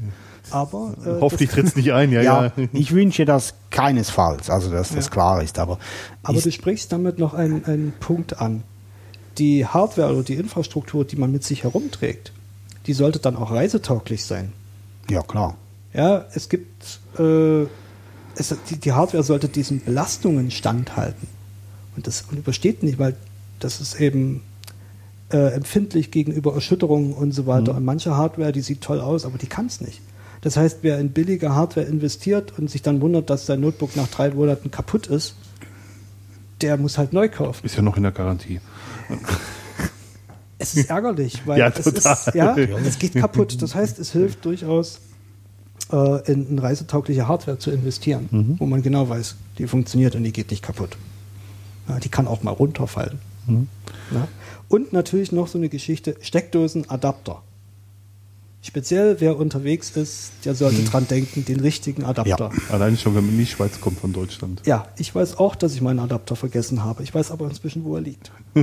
Sehr gut. Ja, das ist also eine Sache, äh, da denkt man nicht dran. Man hat sein Gerät und dann steht man vor dieser Steckdose und es geht nicht. Wie machst du das denn mobil mit Internet? Also die, die neue Welt endet ja immer an der Landesgrenze, muss man mal ganz klar sagen, weil ab da wird das unglaublich teuer, mit dem eigenen Mobilfunkprovider weiterzumachen. Ja, Und selbst äh, in Ländern, wo, äh, sag ich mal, nicht ganz so weit verbreitet ist, hohe Flatrates zu machen, sodass man wirklich mobil arbeiten könnte, kommst du relativ schnell an die Grenzen. ja, das stimmt. Wie, wie machst du das? Holst du dir so einen Prepaid-Card, mit dem du Internet bekommst? Oder ähm, hast du dann Vertragskarten? Vertragskarten brauchen manchmal eine Adresse in dem Land, wo man den Vertrag abschließt. Ich habe eine spezielle Auslandsoption. Okay. Die habe ich mit meinem Mobilfunkvertrag abgeschlossen und da habe ich entsprechende Optionen, dass ich halt ein bestimmtes Volumen habe, was ich preiswerter nutzen kann. Und dann äh, habe ich an der Stelle eben auch ausprobiert. Ich bin bisher nur in Regionen oder in Orten unterwegs gewesen, wo die Infrastruktur da gewesen ist.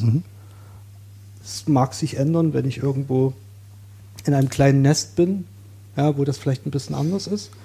Aber ich habe halt äh, mir angeschaut, wo bin ich unterwegs gewesen, was habe ich, wo habe ich, von wo aus habe ich gearbeitet und es waren eigentlich immer Orte, wo ich äh, die Infrastruktur zur Verfügung hatte.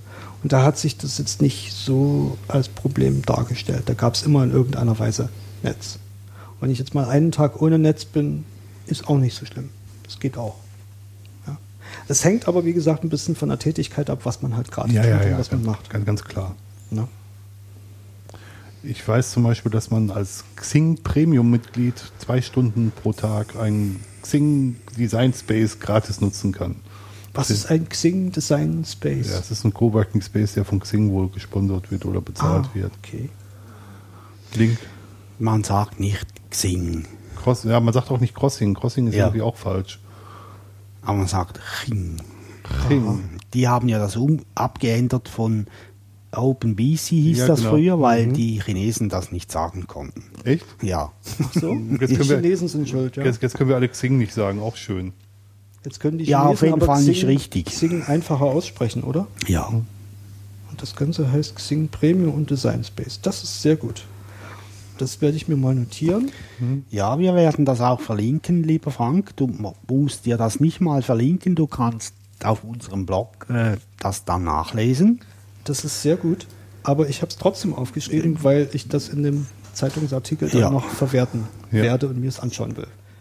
Selbstverständlich darfst du das aufschreiben, wir sind in einem freien Land. Das beruhigt ungemein. Apropos Zeitungsartikel. Ja, Das haben wir ganz vergessen zu erwähnen, dass du für Linux-User schreibst. Das ist richtig. Das ähm, mache ich seit fünf Jahren. Und auch dieses Gespräch, dieser Podcast, ähm, da wird es einen Zeitungsartikel dazu geben, weil mich dieses Thema im Großen und Ganzen sehr interessiert, weil ich das sehr spannend finde. Und ähm, deswegen habe ich halt auch eine ganze Menge Material zusammengetragen schon. Mal sehen, wann er erscheint. Das weiß ich noch nicht. Okay. Hoffentlich nach dem Podcast. ja, Ich natürlich. gehe, ich gehe davon aus, der braucht doch ein bisschen Feinschliff und ein bisschen ja. Reife. Unser Podcast auch, der kommt am nächsten Montag. Ne? Na, am ersten Montag im April. Eben. Das ist Montag in, einem, Montag in einer Woche. Ah, ist das. Da, zum Glück habe ich dir. Also jetzt wisst ihr, jetzt wisst ihr ganz genau, wann wir aufgezeichnet haben. Nein, das ist der, der 7. April, glaube ich, oder? Ja, ist richtig. Ne? Ja, aber das stimmt. Mit den Zeitungsartikeln ist es auch eine Sache, ähm, wo ich mich ein bisschen auf der Grenze bewege. Es gibt technische Zeitungsartikel und ich bewege mich sehr gerne in einem Grenzbereich, im Grenzbereich zwischen der Technik und den, den Menschen drumherum.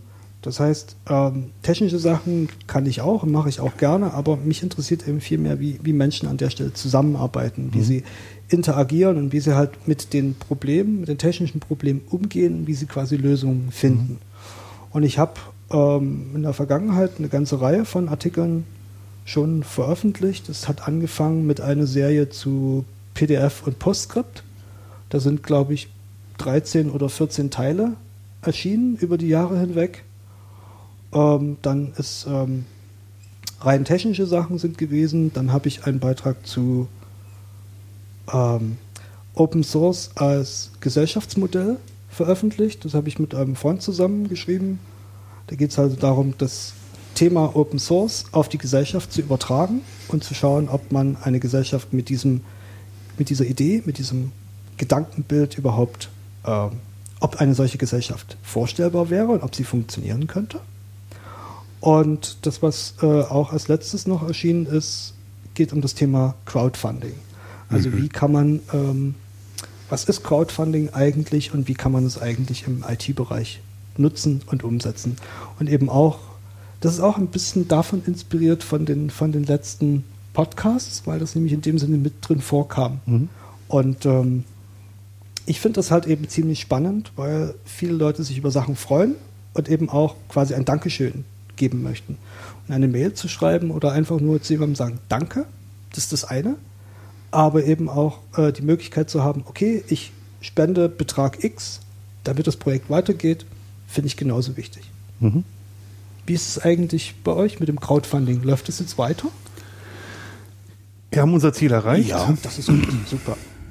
Also um das nochmal so aufzugreifen. Jetzt sind wir schon fast in Richtung Ausblick unterwegs. Ja. Wir werden im September nach, äh, nach Graz fliegen. Der Termin ist festgemacht. Mhm. Ähm, wir müssen noch Flüge buchen und Unterkunft finden und solche Geschichten. Wir werden an einem Samstag anreisen und am Sonntag zurückfliegen, Mhm. was direkt leider gar nicht möglich ist, sondern mit nur über Umweg Wien. Ähm, Zug ist zu lang, Autofahrt ist zu lang, also bleibt nur der Flieger. Ja, und dann wollen wir mal schauen. Also es hat tatsächlich geklappt. Es hat deutlich länger gedauert, als wir beide erwartet haben, weil wir auch kein so hohes Ziel hatten, aber wir haben es den Leuten auch nicht zu einfach gemacht, das muss man leider auch sagen. Also ähm, wer was geben wollte, musste schon ein bisschen was tun. Also die, diese Crowdfunding-Plattform machen es ja relativ leicht, indem man da einfach ähm, irgendwo klicken kann und man hat Geld überwiesen. Ja. Oder man hat Geld, Geld, Geld äh, bekannt gegeben oder Geld gegeben. Und wir haben uns bewusst gegen PayPal entschieden und wir haben uns bewusst gegen ähm,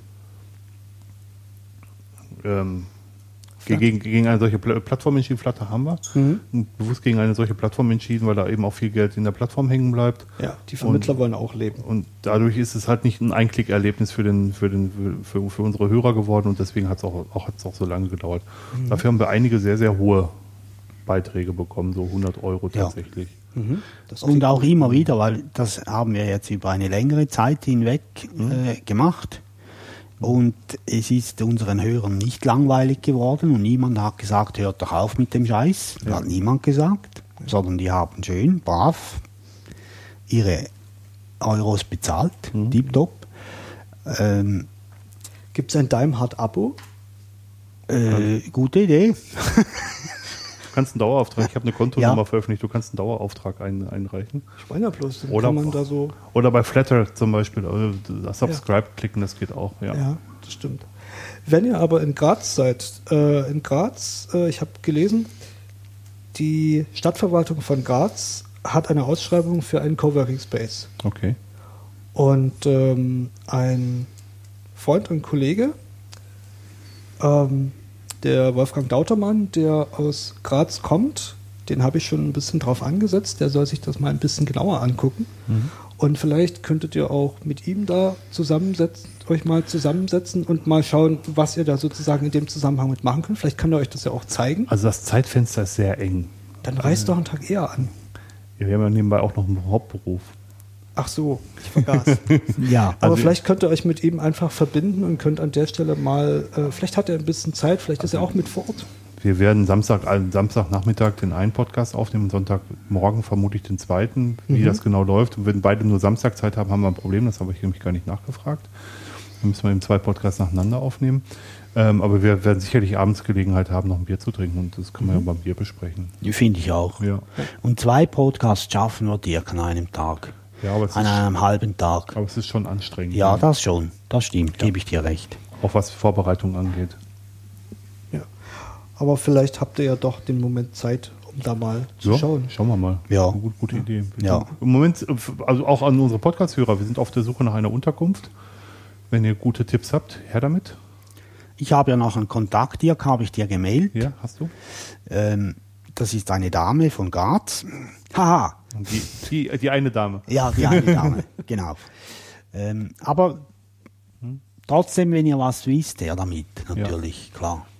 Also ich habe schon gemerkt, dass die Flüge teurer sind, als wir eigentlich veranschlagt haben. Das, das heißt, äh, wir werden ein bisschen mehr selber dazu tun müssen, aber das schaffen wir schon. Ja, ich denke schon, Ja. genau. Aber es klingt spannend. ja. Ist es auch.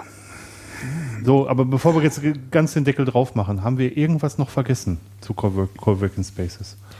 Preise. Ja, Haben- Wir haben nichts über Preise gesagt bisher. Nur, nur, über, nur, nur über das Web 2.0 Büro, da, da hast du die Preise genannt. Büro 2.0. Büro 2.0, Entschuldigung. Ähm, das, die Preise für Coworking Spaces gehen in der Regel bei 10 Euro pro Tag pro Schreibtisch los. Okay. Das habe ich so als Durchschnittspreis gesehen. Dafür kriegt man in der Regel einen Schreibtisch. Ähm, man sollte darauf achten, dass man einen Schreibtisch mit genügend Steckdosen bekommt. Das ist in unserer Branche sehr wichtig, weil wir haben durchaus die Fähigkeit, sämtliche Steckdosen im Raum komplett zu belegen. Und sei es einfach nur, um seine zwei Handys zu laden. Ähm, dann sollte man darauf achten, dass es dort an dem Schreibtisch einen ordentlichen Bürostuhl gibt. Mhm. Es gibt genügend Coworking Spaces, wo das nicht der Fall ist. Okay. Also wirklich drauf achten. Ähm, es gibt Coworking Spaces, die sind ein bisschen teurer. Da sieht man dann auf der Webseite so ein ganz tolles Bild mit Terrasse und ähnlichen Sachen. Und die können dann durchaus auch mal 30 Euro pro Tag kosten. Hoppala. Mhm. Ja, das sollte man, das sollte man im Hinterkopf behalten. Es gibt teilweise äh, Flatrates für eine Woche oder für einen Monat. Da muss man aber dann eben ganz genau gucken, was das sozusagen kostet und ob sich das für einen rechnet. Da muss man Ja. eben schauen, ob das halt eine Monatskarte ist oder ob es zum Beispiel ausreicht zu sagen, ich habe fünf Tage in der Wo im Monat, die ich flexibel nutzen kann. Also sozusagen so eine Abreiskarte, ja. so eine Mehrfachkarte.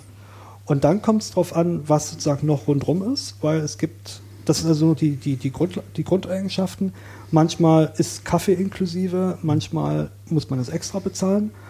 Wenn man einen Drucker braucht oder wenn man etwas ausdrucken will oder ein Faxgerät braucht oder wenn man bestimmtes anderes Equipment braucht, Kann sein, dass es dabei ist, kann auch sein, dass man dafür extra bezahlen muss. Also das, das muss man eben wirklich schauen, wie das in dem jeweiligen Coworking Space ist.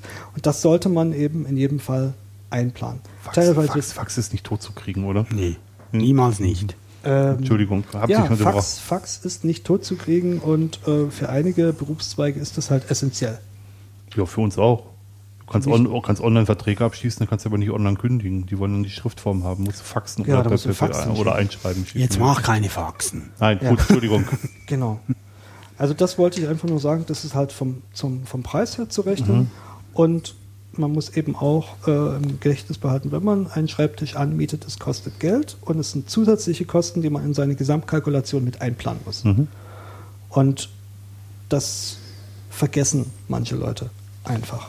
Ich denke im Moment auch andersrum, wenn es mit meinen Eltern mal ernster wird, ob ich mir dann Coworking Space in, im Ruhrgebiet suche und dann äh, zur Not dann auch mal eine Woche bei meinen Eltern wohne und, und dann einfach tagsüber da, da zur Arbeit gehe. Das wäre ja auch eine Variante.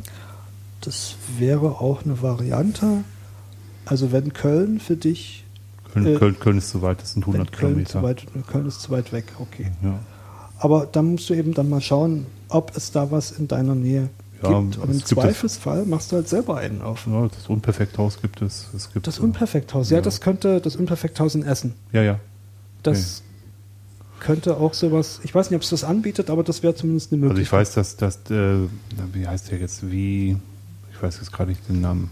Ich hab's vergessen. Ja, Das also der Macher so vom Unperfekthaus hat auch ein Büro, Bü- hat auch ein Büro, hat auch ein WG 2.0 Haus und ähm, wo man so tagesweise Zimmer mieten kann also in der WG. Du meinst das Linux Hotel? Nee, nee, nee, der hat noch deutlich mehr gemacht. Ah, ich glaube, der okay. hat sowas auch auf Büroebene gemacht. Ja. Finde ich, finde ich raus. Aber, weiß, ich weiß äh, gerade den Namen nicht mehr. Ich eben auch nicht. Ich habe den, Kopf- bla bla bla. ich hab den Kopf vor mir, aber ich weiß den Namen nicht. Aber das hat mit meinem Alter zu tun. Wichmann? Nein, Wichmann ist der, der, der Bruder vom Arne. Nein, nein, Ja. äh, der Ingo. Ingo Wichmann hat das Linux Hotel in Essen. Ja, ja, ja, ja. Aber das ist nicht der, der es äh, gegründet hat. Ich komme jetzt gerade nicht drauf, ist auch nicht so Ja, wichtig. aber das lässt sich recherchieren, denke ich. Ja, ja. Ja. Also wie gesagt, also möglich, möglich wäre es auf jeden Fall, das als Arbeitsplatz zu nehmen und dann eben durchaus nochmal schauen, ob sich das eben auch rechnet, beziehungsweise was man an, an Arbeit an der Stelle mit hinnimmt. ja, ja. Ja. Und ähm, ich denke, es lohnt sich in jedem Fall. Okay. Man sollte es mal ausprobiert haben und wenn man es ausprobiert hat, äh, dann weiß man im Endeffekt auch, ob es einem liegt oder ob es nicht liegt. Und ich glaube, darauf kommt es eigentlich an. Genau. Ja. Ähm, ich bin der Meinung, dass Coworking Spaces am besten für wenig Telefonierer und leise Arbeiter geeignet ist. Also für die Mhm. Leute, die, die groß und viel Krach machen, die sind dann durchaus, ähm, nun ja, die werden nett hinausgebeten. Wir haben zwei neue Substantive. Ja, ich habe noch ein drittes. Nichtstörer. Okay. Ja. Und es gibt noch eine Geschichte, ähm, man, um nochmal auf die Selbstdisziplin zurückzukommen. Es gibt eine ganze Menge Werkzeuge, wo man abgelenkt wird und äh, die einem quasi sehr viel Zeit rauben. Und das sollte man eben auch berücksichtigen, wenn man da ist, die Dinge abschalten. Ja, weil Ja. sonst ist man da, man hat nichts geschafft, man ist also quasi unzufrieden am Ende des Tages.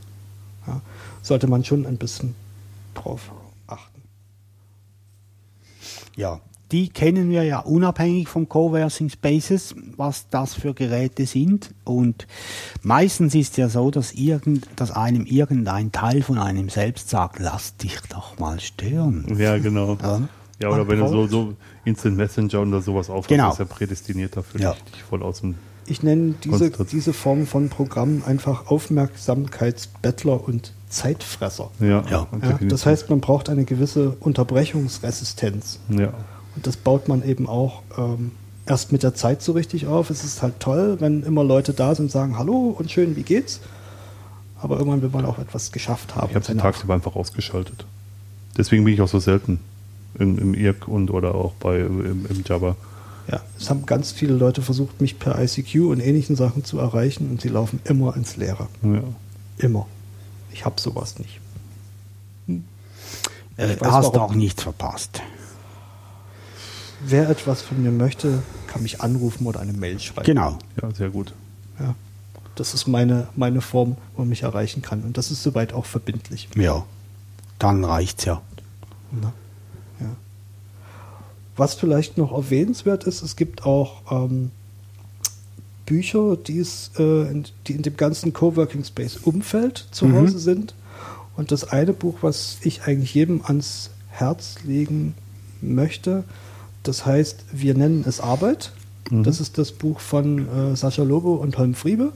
Das ist vor ungefähr sechs, sieben Jahren rausgekommen. Und das beschreibt im Endeffekt, äh, wie Leute so tun, als ob sie irgendwo im Café sitzen und eigentlich hart arbeiten. Und das beleuchtet eigentlich auch diese ganze Szenerie. Also sprich, wer sich in diese ganze Geschichte einlesen will, der sollte sich einfach mal dieses Buch angucken, dieses Buch lesen und der bekommt dann einfach auch eine Vorstellung, wie sozusagen die Leute, die, die Außenwelt darauf reagiert, wenn man einfach nur da sitzt und tippt. Ich habe es gelesen. Ich habe es, glaube ich, in drei Teilen sogar im, im, ähm, im Blog rezensiert. Also ich habe es vor sechs, sieben Jahren gelesen Ja, und auch. das war für mich sozusagen der, der Einstieg im Sinne von, oh, toll, das geht, dann lass uns das machen. ja, das fand ich ein total, ein total klasse Buch. Ist es auch, ja. Ja, also würde ich jedem einfach mal empfehlen. Wir verlinken das. Äh, ist wirklich ein gutes Buch. Ich habe es nicht vor so langer Zeit, sondern vor vier Jahren ungefähr gelesen. Und äh, obwohl ich äh, Lobo nicht so ganz mag, der ist mir ziemlich suspekt, vor allem mit seiner Frisur. Das ist Ansichtssache. Äh, ja, richtig. Äh, das Buch ist gut. Ja, finde ich auch. Also mir hat es sehr viel gegeben. Ich fand das Ja. Buch einfach klasse. Diese, diese Beschreibung im Endeffekt quasi von überall her arbeiten zu können und auch seinen, seinen Gedanken quasi freien Lauf zu lassen. Das fand ich einfach gut. Fand ich auch gut, ja. Ja, Ja. haben wir alles gesagt. Also alles sagen kann man ja nie zu einem solchen Thema. Aber ich hoffe, wir haben ein bisschen Lust gemacht drauf. Ja, das glaube ich auch. Ja. Und Das ja, würde mich freuen. Ja, es bleibt noch der Ausblick. zuerst danken wir noch Frank. Nein. Dankeschön, Frank, dass du dir Zeit genommen hast. Ganz- aber gerne ganz- ja. doch, aber gerne doch. Wenn er, alle den, wenn er dann alle den Zeitungsartikel auch kauft und so, dann fühle ich mich noch glücklicher. Ja, machen wir aber Autogramme gibt es keine. Okay. Bedingt aber, dass du äh, ein Lebenszeichen machst, wenn der da ist, der Artikel. Doch, du liest sie immer, Dirk. Du Nein, nein, würdest nein. ihn nicht. Linux, nur Linux-Magazin. Ah, okay. Äh, damit wir auch wissen und das natürlich auch dann Verlinken. entsprechend verlinken können. Ja. Ja. Ich kann aber, da ich am Donnerstag beim Verlag bin, kann ich fragen, wann der Artikel rauskommt. Das sind also, denke ich mal, von jetzt an mindestens vier Wochen. Ja. Ja. Also ich würde sagen April, Mai. Ja. Vielleicht ist es in der Juni-Ausgabe drin. Also wir, linken, wir, wir, wir, Wir verlinken wir, sowieso. Wir, wir, wir liefern den Artikel danach, Ja. genau. Ausblick haben wir schon gesagt, wegen, wegen unserer Bettlerei, Ja, genau. dass wir das Ziel erreicht haben. Ja. Ich meinte das nicht negativ, Frank. Ich finde das aber gut, das als Bettlerei in Anführungsstrichen zu bezeichnen. Ja. Wir, wir müssen noch schauen, was wir in der 60. Folge machen. Fünf Jahre Ja. Daimhardt. Ja, genau. Vielleicht lassen wir uns einfach ausfahren. Ja. Nein, das lassen wir nicht, Dirk. Okay, schade. ähm, Wie wär's denn mit Daimhardt on the Road? Stimmen von unterwegs. Ja, das können wir mal schauen. Ja, uns fällt schon was ein. Auf jeden Uns Fall. ist uns immer was alle, eingefallen. vielleicht auch alle zu Wort kommen lassen, die in den 59 Folgen vorher beigetragen haben. Das wird zu knapp jetzt. Ja. Das, Och, wird, man weiß nie. das wird in vier Wochen zu knapp. Definitiv. Äh, aber das, was Frank gesagt hat, gilt natürlich für euch alle. Audiokommentare sind immer herzlich willkommen. Alle anderen Kommentare auch. Ja, natürlich, selbstverständlich. Ich denke mal, der Frank wird sich die Kommentare auch angucken und noch Anfragen. Fragen ja. beantworten. Jawohl. Dann äh, Ja. Dankeschön. Danke. Und da steht frohe Ostern. Ja, frohe Ostern. Genau. Frohe Ostern. Fröhlich Östlich. Jawohl. Danke fürs Zuhören. Danke, Frank, fürs Kommen extra. Und macht's gut, Buben und Mädchen. Tschüss zusammen. Danke, ciao. Tschüss.